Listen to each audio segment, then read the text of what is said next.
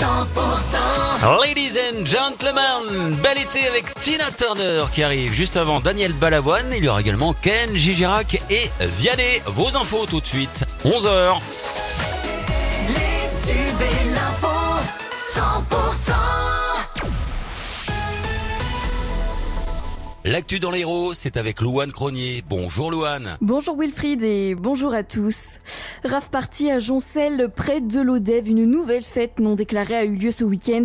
Les fêtards sont arrivés vendredi soir et devraient repartir aujourd'hui dans la journée. Au plus fort de la fête, ils étaient environ 2000 manifestants. Dans l'Aude, une parapentiste transportée à l'hôpital après s'être blessée sur l'aire d'atterrissage de Roquefeuille. Âgée d'une cinquantaine d'années, la femme a été transportée au centre hospitalier intercommunal des Vallées de l'Ariège à Après une blessure à la cheville. Les faits ont eu lieu ce dimanche vers 11h15, mais les circonstances exactes de cet accident ne sont pas encore connues pour le moment.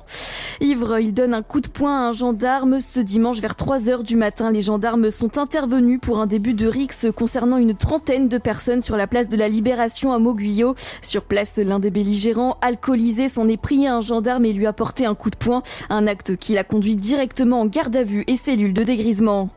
Un bus équipé d'un porte-vélo transporte les cyclistes le long de la voie verte au départ de Bédarieux. La voie verte de Bédarieux à Mazamet compte 75 km. Sur une partie du trajet, il est désormais possible pour les cyclo-randonneurs d'emprunter un bus équipé de rack à vélo pour revenir au point de départ. L'expérimentation estivale se termine début septembre mais sera reconduite l'année prochaine.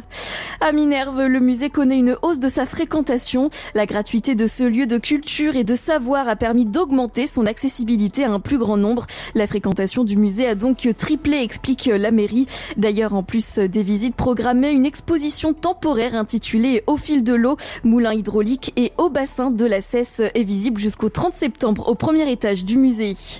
Et puis dans le reste de l'actualité, un mot de sport avec du foot. L'Espagne a remporté ce dimanche la Coupe du Monde féminine de football pour la première fois de son histoire.